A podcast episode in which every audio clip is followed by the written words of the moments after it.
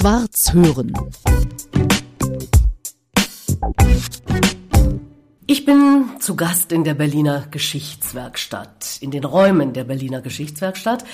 Ja, und sitze hier mit Jürgen Kabelert. Hallo Jürgen. Ja, hallo Petra. Schön, dass wir uns hier sehen können.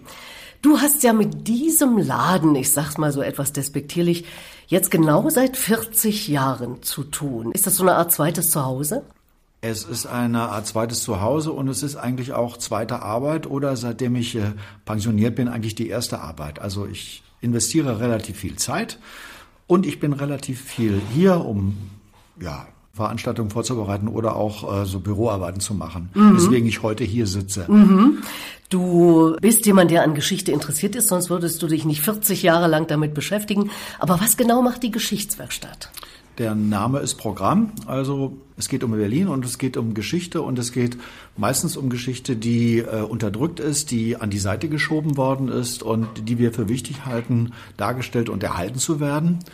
Und äh, ja, es ist eine breite Palette von Geschichtsthemen, die wir äh, angegangen sind in diesen 40 Jahren. Aber ein Schwerpunkt kann man sagen, ist die Zeit des Nationalsozialismus und äh, praktisch auch die Folgen. Dann gibt es noch ein paar andere Schwerpunkte. Wendezeit, Mauerfall, Frauengeschichte ist bei uns auch sehr wichtig gewesen. Und wie ich gelesen habe, Alltags- und Lokalgeschichte. Also nicht irgend so ein großes Drübergucken, sondern gucken, was machen die Menschen, richtig?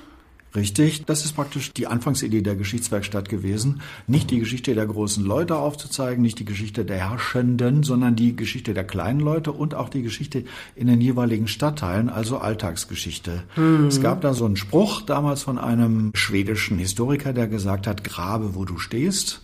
Also beschäftige dich mit der Geschichte unmittelbar in deiner unmittelbaren Nachbarschaft. Und das haben wir dann hier in Schöneberg auch gemacht. Es gibt relativ viele Projekte, die sich auf Schöneberg beziehen, aber wir sind ja berlinweit tätig und manchmal überschreiten wir ja sogar die, die Stadtgrenzen, ja. die Landesgrenzen sogar manchmal. So habe ich dich ja mal erlebt als Stadtführer in Anführungszeichen.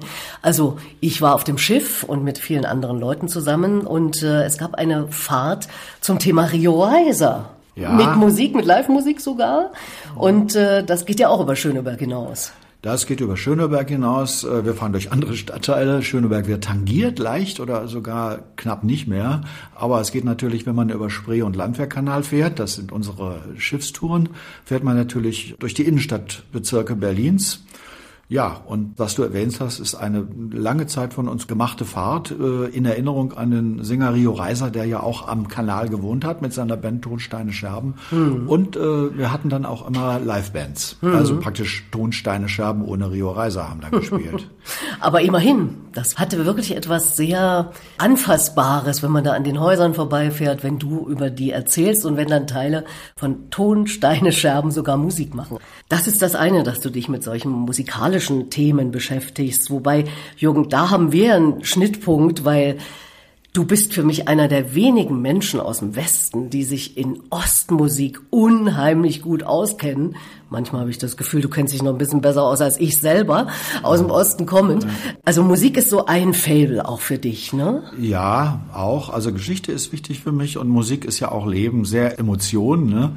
Und deswegen habe ich mich schon auch immer dann auch manchmal ein bisschen intellektuell mit Musik beschäftigt. Also konkret die ost- und die westdeutsche Musikszene habe ich beobachtet, seitdem ich ja auch politisch und musikalisch äh, denken kann und daher kommt das auch. Ich habe mhm. Verwandtschaft in der DDR gehabt, ich bin sehr häufig in der DDR gewesen und dann habe ich mich natürlich auch für deren Musik dort interessiert und habe immer, wenn ich da war, versucht, Platten zu sammeln. Das finde ich toll, dass du sagst, natürlich, da gibt's nicht so viele, die das überhaupt wahrgenommen haben. Das war ja nicht so wichtig, oft aus Westsicht, so habe ich's wahrgenommen. Das ist richtig. Das äh, war ja aber auch eine ganz allgemeine Haltung. Also die Westdeutschen hatten sich eigentlich von Gesamtdeutschland schon lange Zeit verabschiedet. Sie hatten sich äh, mit dieser Grenze abgefunden und sie hatten sich dann westlich orientiert. Die sind x-mal in Frankreich und Italien und Spanien zu Besuch gewesen, aber in Richtung Osten haben sie wenig geschaut. Das ist aber da warst du eine rühmliche Ausnahme. Das liegt ja auch an der Familie. Ne? Also wenn die Familie so getrennt ist, wie das äh, bei mir war und ich auch als Kind immer in der DDR gewesen bin, dann hat man natürlich eine andere Beziehung dazu. Wo war das? in Grimma in Sachsen. Aha. Und zwar liegt das schlicht daran, dass die Eltern meiner Mutter mit ihren vier Töchtern geflüchtet sind aus Schlesien und der Ort, wo sie dann angesiedelt wurden, war Grimma. Und meine Mutter ist Richtung Westen weitergegangen, aber die anderen drei Schwestern, also drei Tanten von mir, die sind in Grimma geblieben, haben sich schnell verheiratet, haben sich schnell vermehrt Kinder gekriegt. Also es waren alle meine Vettern und Cousinen und da bin ich immer sehr gerne als Einzelkind hingefahren und äh, deswegen habe ich auch so eine starke Verbundenheit mit mhm. der Gegend. Und natürlich, weil ich politisch interessiert war, natürlich auch immer im Blick, ja, was passiert da politisch? Was läuft da? Und dann kommt die Musik, ja, was läuft in der Musik? Im mm. Westen und im Osten. Mm. Du selber bist ja aus Dortmund nach Westberlin gekommen, richtig? Richtig. Ich bin in Westfalen geboren und dann in Dortmund aufgewachsen, seitdem ich zur Schule ging. Und da bin ich dann auch bis Mitte 20 geblieben. Und dann Arbeitsplatzsuche altes Westberlin, äh, das Bundeskartellamt. Als Jurist eigentlich eine ganz sinnvolle Aufgabe, dachte ich, da ziehst du hin. War ein schwerer Schritt für mich, weil ich durchaus in Dortmund verankert war. Dachte aber, aha, Berlin, erstens der Verwandtschaft in Grimma näher, kann man öfter hinfahren. Und zweitens auch wichtige äh, politische Stadt, wichtige geschichtliche Stadt. Hat mhm. mich dann also schon interessiert. Verwaltungsjurist warst du. Du hast in verschiedenen Bundesministerien dann später gearbeitet, zum Beispiel für Verbraucherschutz. Richtig, ich war. Und da hatten wir mal irgendwie miteinander zu tun. Ich durfte mal eine IT-Konferenz moderieren. Ja, hat mir Spaß gemacht damals, wir, wir zwei. Also das war schlicht so. Ich bin vom Bundeskartellamt dann in das Bundeswirtschaftsministerium gewechselt, als damals die Behörden neu sortiert wurden, die äh, Ministerien von Bonn nach Berlin kamen und umgekehrt einige Institutionen von Berlin weg mussten. Also das Kartellamt musste nach Bonn und ich wollte aber in Berlin bleiben. Mhm. Also haben wir Jobtausch gemacht, wie viele. Ich kam ins Bundeswirtschaftsministerium und wurde dann in das Referat für Verbraucherschutz gesetzt, beziehungsweise ich habe mich selbst gemeldet. Mit dieser Aufgabe bin ich dann durch drei Ministerien gewandert, lustigerweise. Immer wenn die Ressorts anderen Ministerien Immer wenn die Ressorts neu, neu sortiert wurden. Also es wurde zuerst ein neues Verbraucherschutz-Landwirtschaftsministerium gegründet, dann wurden wir ins Justizministerium verschoben. Immer dieselbe Aufgabe, drei verschiedene Ministerien. und als ich dann Referatsleiter wurde, haben wir Veranstaltungen und Kongresse organisiert. Und ich hatte immer den Anspruch, wenn wir Kongresse machen, es muss ein künstlerisches Element da sein und es muss auch was Außergewöhnliches sein. Du bist jetzt nicht das künstlerische Element gewesen. naja. Du warst, du warst die Moderatorin, um die wir uns auch kümmern mussten. Und ich habe dann schon einige Dinge gemacht, von denen ich glaube, dass es kaum jemals wieder passiert ist. Arnulf Rating, der Berliner Kabarettist, trat dann vor Ilse Aigner, CSU-Landwirtschaftsministerin auf. Das hat ihr aber sportlich genommen. Und dann habe ich sogar mal bei einem Kongress ein Lied in Auftrag gegeben. Und zwar bei dem Berliner Liedermacher Lühl. Ja. Ich, Lül, wir machen Kongress zu Datenschutz. Hast du nicht ein Stück, dann könnt ihr da auftreten. Sagte der, nein, ich habe kein Stück. Dann habe ich gesagt, ja bitte, dann kriegst du jetzt einen Auftrag. Ich bezahle das mach ein Musikstück und trag das bei diesem Kongress dann vor zum Thema Datenschutz. Ja, das ist wirklich Hat außergewöhnlich. Ja. Lül übrigens als auch äh, Arnold Frating waren beide schon in meinem Podcast. Na, schau mal an. Ja, schau mal an. Und jetzt du, Jürgen, du bist jetzt der Dritte sozusagen aus dem Bunde. Also du hast da schon immer versucht, irgendwas anders zu machen. Bist du da auch angeeckt? Naja, ich glaube schon, ich bin doch ein gewisser außergewöhnlicher äh, Verwaltungsbeamter geworden. Man hat es mir nicht so spüren lassen. Also jedenfalls im Bundeskartellamt habe ich immer gesagt, ich bin dann befördert worden, wenn es gar nicht mehr zu vermeiden war, weil ich auch im Personalrat war und sonst ein bisschen aufmüpfig. Aber sonst denke ich, bin ich da nicht behindert worden. Und äh, ich habe zur Vielfalt der Ministerien noch beigetragen. Das sind ja nicht nur alles äh, halbblinde Kofferträger mit Schlips, das sind durchaus intelligente Typen, aber die nicht unbedingt immer dieselbe politische Meinung haben müssen als einer selbst. Obwohl damals noch mit Jackett und Haare ordentlich geschnitten, im Gegensatz zum jetzigen grauen, langhaarigen Zopf. Ja, der Zopf ist Corona verursacht. Zu Beginn der Corona-Zeit äh, durfte man ja nicht mehr zum Friseur gehen. Ich dachte mir nur, nur lass mal die Haare wachsen. Mhm. Und je länger sie wurden, desto besser hat's mir gefallen. und wenn ich dann feststelle, auf der Straße freundlich angelächelt zu werden und guten Tag sagen die, Vorher war das nicht so, als ich so lange, nicht so lange Haare hatte. Dann muss das mit damit zu tun. Als du so ministeriell ausgesehen hast, vielleicht. So ist es. Ich sag's jetzt mal so. Obwohl, ich habe mein, ich glaube, mein gesamtes Berufsleben lang, äh, das kann man wahrscheinlich an fünf Händen abzählen, dass ich Krawatte getragen habe. Mhm. Ist auch etwas ungewöhnlich, aber nicht mehr, nicht mehr so ganz. Das äußere Erscheinungsbild von Ministerialbeamten ist auch schon ein bisschen verändert worden. Genau. Aber so wie du jetzt aussiehst, würdest du wahrscheinlich nicht dorthin gehen, oder? Nein, das glaube ich nicht. Ich war da schon bunter Vogel genug. Ja, ja. Da muss man das nicht sofort auch beim Aussehen auch noch äh, feststellen.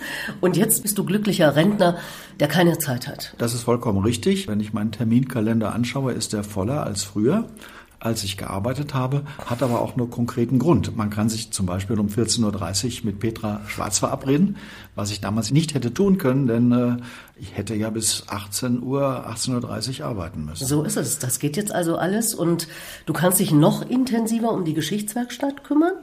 Muss manchmal leider. Also es gibt auch viel äh, Organisationsarbeit. Jetzt ärgere ich mich gerade über viele Überweisungen, die ich machen muss. Aber irgendwie muss der Laden ja dann in dieser Hinsicht auch laufen. Mhm. Aber es gibt natürlich auch das Terrain, ach, wir haben eine Idee, da könnte man eine Veranstaltung dazu machen oder wir werden eingeladen mitzumachen. Jetzt gerade 175 Jahre Märzrevolution 1848 und da machen wir dann gleich drei Veranstaltungen von der Geschichtswerkstatt aus. Ja, genau. Wir machen ja anlässlich der Märzrevolution 1848 eine Veranstaltung zusammen. Die Geschichtswerkstatt zusammen mit Rockradio, zusammen mit der Liederbestenliste und äh, der Wabe, die sich auch engagiert, nämlich ein Veranstaltungsort hier in Berlin im Prenzlauer Berg. Und konzipiert aber hast du das Ganze. Die Idee, äh, so ein Konzert zu machen, glaube ich, war von mir, aber ich glaube, von äh, Klaus Schnabel-Köplin von äh, Rockradio kam dann auch eine Idee, ja, da gibt es doch eine Band in äh, Leipzig, die äh, sich auch mit so einer Musik beschäftigt hat.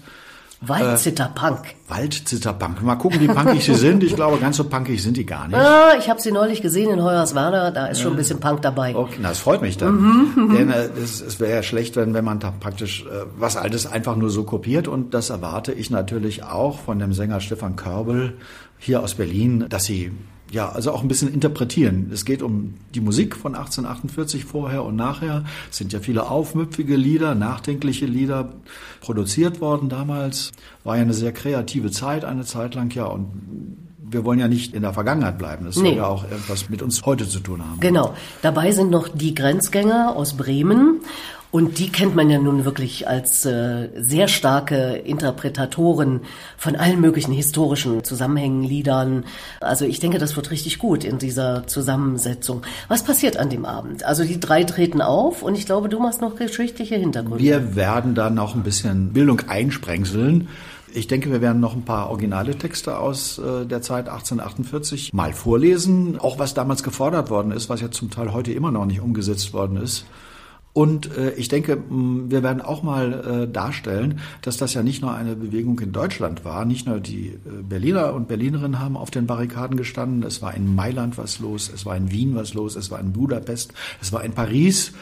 Überall war Aufbruch, demokratischer Aufbruch. Und das wollen wir mit ein paar Texten auch noch zeigen. Und das hat wirklich was mit heute zu tun, obwohl es ja schon 1848 war.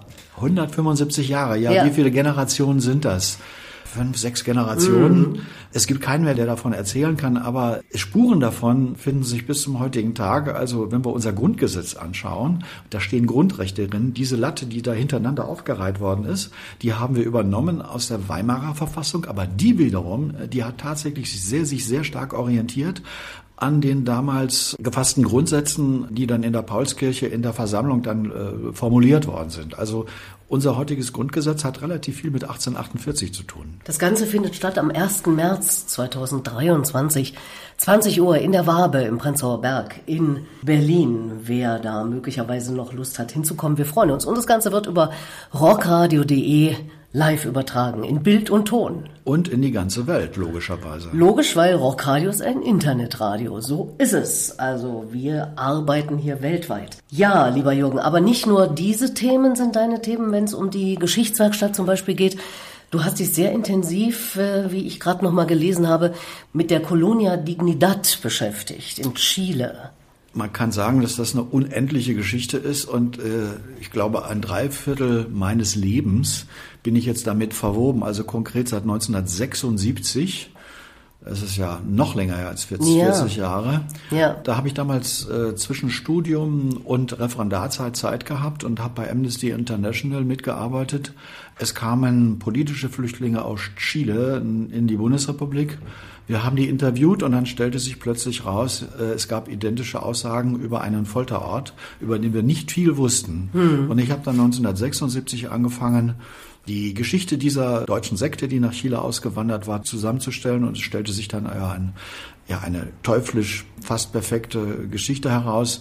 Die haben nicht nur ihre eigenen Leute, das heißt, die Sektenmitglieder ähm, ganz miserabel behandelt, gefoltert, Psychopharmaka, sondern sie haben dann auch dem chilenischen Geheimdienst Dienste geleistet auf diesem Gelände. Wir wissen nicht wie viel, aber bestimmt mehrere Dutzend politische Gefangene gefoltert und auch ermordet worden. Und wir von Amnesty haben dann eine Broschüre gemacht, haben das in Deutschland bekannt gemacht. Ich habe mitgeholfen, dann später eine Art Betroffenenorganisation zu gründen, die es bis zum heutigen Tage gibt. Not- und Interessengemeinschaft für die Geschädigten der Colonia Dignidad. Langer, sperriger Name aus 1988. Da hatten sich dann die Verwandten zusammengetan, die ihre Liebsten verloren hatten äh, an diese Sekte. Und wie gesagt, wir sind bis zum heutigen Tage aktiv, weil dann doch noch Bewegung in die Sache kam. Der Bundestag hat dann einen Hilfsfonds beschlossen. Er hat beschlossen, äh, vor Ort äh, einen Gedenkort zu schaffen und zu finanzieren. Ja, da funktioniert einiges nicht, so was Hilfsfonds betrifft. Und wir haben uns eingeschaltet und äh, wir sind in gewisser Weise dann auch wieder eine Nervensäge gegenüber dem Auswärtigen Amt, indem wir sagen, hier stimmt was nicht und hier dauert das zu lange und wir hätten das gerne anders. Aber nur so funktioniert. Wir hoffen auch einiges erreicht zu haben für die Menschen. Diese wahnsinnige Sekte, die hat auch tatsächlich ihr eigenes Leben durch Videos selber dokumentiert. Also da waren auch zum Beispiel Werbedokumentationen, aber manchmal eben auch einfaches Leben dokumentiert. Und das ist dann manchmal sehr beeindruckend, wenn man sieht, wie dieser Paul Schäfer diese Leute Ja. behandelt. Es ist gespenstisch. Gibt's die eigentlich noch? Sagen wir mal so, den Ort gibt es noch. Er hat sich ja vor vielen Jahren umbenannt als Via Baviera.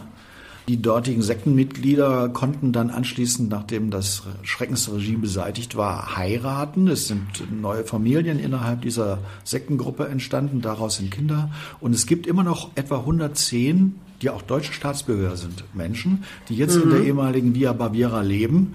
Mehr schlecht als recht, würde ich sagen. Sie produzieren weiter Lebensmittel nach deutscher Art, was in Chile sehr beliebt ist. Es gibt einen Imker, es gibt eine Hühnerfarm und es gibt ein Restaurant und einen Hotelbetrieb. Mit dem halten die sich so einigermaßen über Wasser.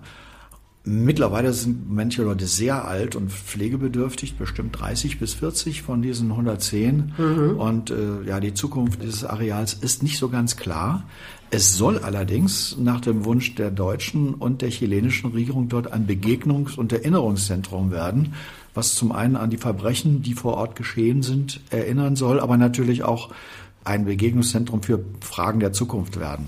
Das steht noch in den Sternen. 2017 ist das beschlossen worden und von diesem Begegnungszentrum gibt es bisher nichts mehr als eine Papiervorlage, Lage, wie es aussehen könnte. Auch da bohre ich weiter. Ich hoffe, es klappt eines Tages. Ja. Und dann hätten auch ja, praktisch die nachwachsende Generation diese, dieser Sekte, die ja keine Sekte mehr sind, dann auch eine berufliche Chance, weil dieses Begegnungszentrum natürlich am Laufen gehalten werden muss. Das wäre dann eine Art Hotelbetrieb und äh, es gibt auch ein paar Leute, die jetzt schon Führungen machen über zum Teil ihre eigene Geschichte. Und damit kommen wir mal etwas brachialgewaltig zum zweiten großen Thema dieses Podcasts, nämlich den Tod. Wir wünschen uns alle nicht einen solchen Tod, der unter Umständen in der Colonia Dignidad passiert ist, weil die Menschen möglicherweise da sogar umgekommen sind nach Folterungen, sondern ich rede über sogenannten selbstbestimmten Tod. Das heißt, meine Position ist zu sagen, ich lebe sehr selbstbestimmt, sehr aktiv jeden Tag und also möchte ich auch selbst bestimmen, wie und wann ich zu Tode komme. Kannst du da mitgehen? Mit so einem Gedanken? Ich kann den Gedanken nachvollziehen, würde den aber für mich nicht so weit äh, ziehen.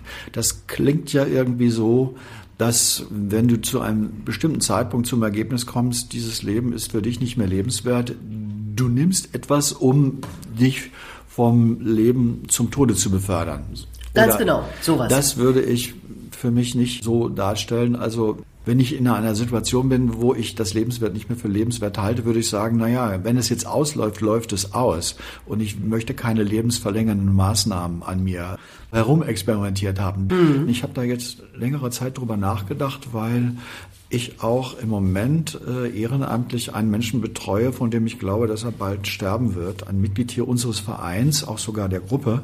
Wir haben ja zusammen Stadtrundfahrten mit dem Schiff gemacht und der Mann ist äh, ins Koma gefallen, war drei Wochen im Koma, kam dann einigermaßen wieder ins Leben zurück, ist aber im Moment in einem so schlechten Zustand, dass mir selbst die Ärzte gesagt haben, sie wissen nicht, wie lange er noch lebt. Und ich habe jetzt über ein Jahr lang verfolgt, was das für ihn jetzt bedeutet aus diesem Koma wieder aufgewacht zu sein. Er ist praktisch nur noch in Krankenhäusern gewesen und dann in einer Rehabilitationsmaßnahme und nun in einer betreuten Wohngemeinschaft und es ist nicht mehr viel Leben. Die Kommunikation ist sehr schwer.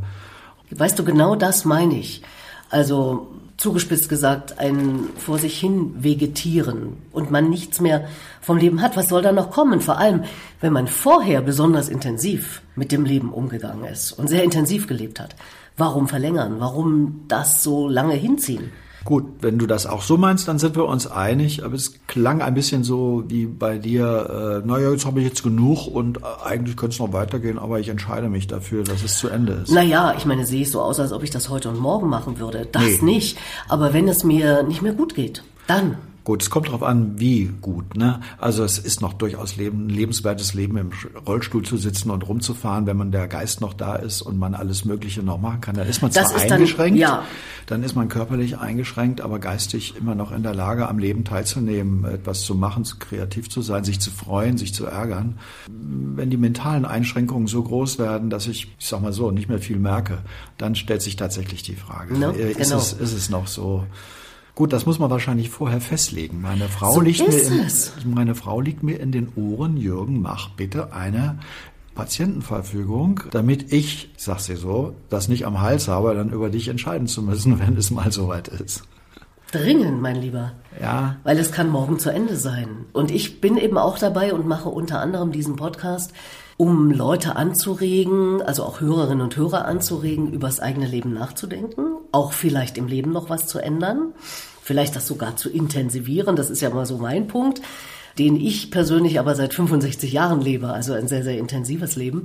Und für mich wäre es dann wirklich nicht schlimm, wenn es morgen vorbei wäre. Ich könnte es nicht ändern und es wäre nicht so schlimm. Gut, Petra, das sehe ich genauso. Wir haben gegenüber anderen Generationen ja schon ein weit mehr erlebt und erleben können. Wir sind im Durchschnitt viel älter als die Generationen vor uns.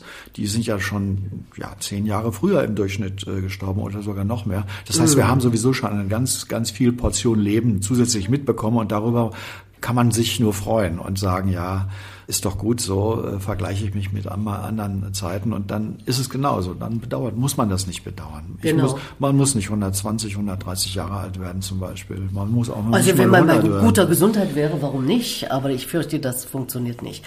Hast du schon was vorbereitet äh, für den Moment, wo es dann mal soweit sein wird? Sprich, weißt du schon, was da passiert auf deiner Trauerfeier oder auf deiner Abschiedsfeier? Ich nenne es lieber Abschiedsfeier, weil ehrlich gesagt, trauern sollen die Leute da nicht um mich. Die sollen sich freuen, die sollen an mich denken, an mich, der ich ein lebenslustiger Mensch bin, vielleicht sogar mal lachen. Also ich zum Beispiel biete ja an, mit meiner Hilfe die Rede meines Lebens, also des Lebens der jeweiligen Person, zu schreiben und das vielleicht sogar aufzunehmen, um zu sagen, ey, ich habe das letzte Wort, da redet nicht irgendeiner irgendein Zeug über mich, sondern ich mache es für mich in jedem Falle. Ich halte meine eigene Erinnerungsrede. Kannst du dir sowas für dich vorstellen? Habe ich mir noch nicht überlegt. Ähm, da sollen sich die anderen was zusammenstellen, denke ich. Ja, vielleicht kann ich noch mal ein paar Musikwünsche aufschreiben. Musik ist ja, ja wichtig. Ja, ja. Was wäre da ähm, zum Beispiel? Was wurde da gespielt? Ach. Rio sicher, Reiser? Sicher, nein, bestimmt nicht Rio Reiser, aber irgendein eine, ein Westrock oder ein Ostrock oder beides auf jeden Fall. Vielleicht auch ein bisschen Pink Floyd. Verrocktes deutsches Lied, gut, finde ich gar nicht so äh, falsch, äh, wenn man es nochmal unter die Leute bringt, selbst wenn man selbst nicht mehr da ist. Mhm. Eigentlich zwei Stücke von der Band Renft. Das eine Stück ist nach der Schlacht, waren die grünen Wiesen rot und es waren viele Kameraden tot und man fragt sich, was, was soll es, weiß im Text und der eine hat einen Wein verloren, aber es war richtig zu kämpfen. Das ist so die Aussage dieses Liedes, finde ich. Und dann gibt's noch ein anderes schönes Lied. Ich glaube, das ist auch von Gerolf Panach komponiert. Da heißt mal eine Zeile, irgendwann werde ich mal etwas ganz Großes tun. Das ist auch so ein Lied, was äh, das Lebensgefühl von vielen Leuten auf den Punkt gebracht hat. Ich finde, das ist ein sehr schönes Lied. Und auch dein Lebensgefühl. Ich habe was ganz Großes noch nicht so gemacht, aber viele mittelgroße Sachen reicht. Ah, und dann habe ich jetzt vor kurzem mal wieder gehört, äh, ein Stück von der österreichischen Pop-Rock-Sängerin Christina Stürmer. Nie genug vom Leben wird da gesungen. Ich kriege nie genug vom Leben, da geht noch mehr, heißt eine Zeile. Und sie singt da so ganz inbrünstig. Kann man auch unheimlich gut mitgrölen, ähnlich wie äh, bei diesem Lied von Renft. Irgendwann werde ich mal was ganz Großes tun. Ansonsten habe ich eine lange Liste von Sachen vorbereitet, die dann meine Frau abarbeiten muss. Ich bin in sehr vielen Vereinen, ich habe sehr viele Zeitschriften abonniert. Also die Liste ist, glaube ich, 35 Punkte wo man dann also mitteilen muss, der Mann ist nicht mehr da, schick mir bitte die Zeitung nicht mehr. Also das habe ich als einzige konkrete Vorbereitung äh, geleistet. Und dann fordert mich meine Frau ab und zu mal auf, räum doch mal den Keller auf. Ich will nach dir nicht aufräumen. Also sie geht davon aus, dass du zuerst stirbst. Eh, offensichtlich.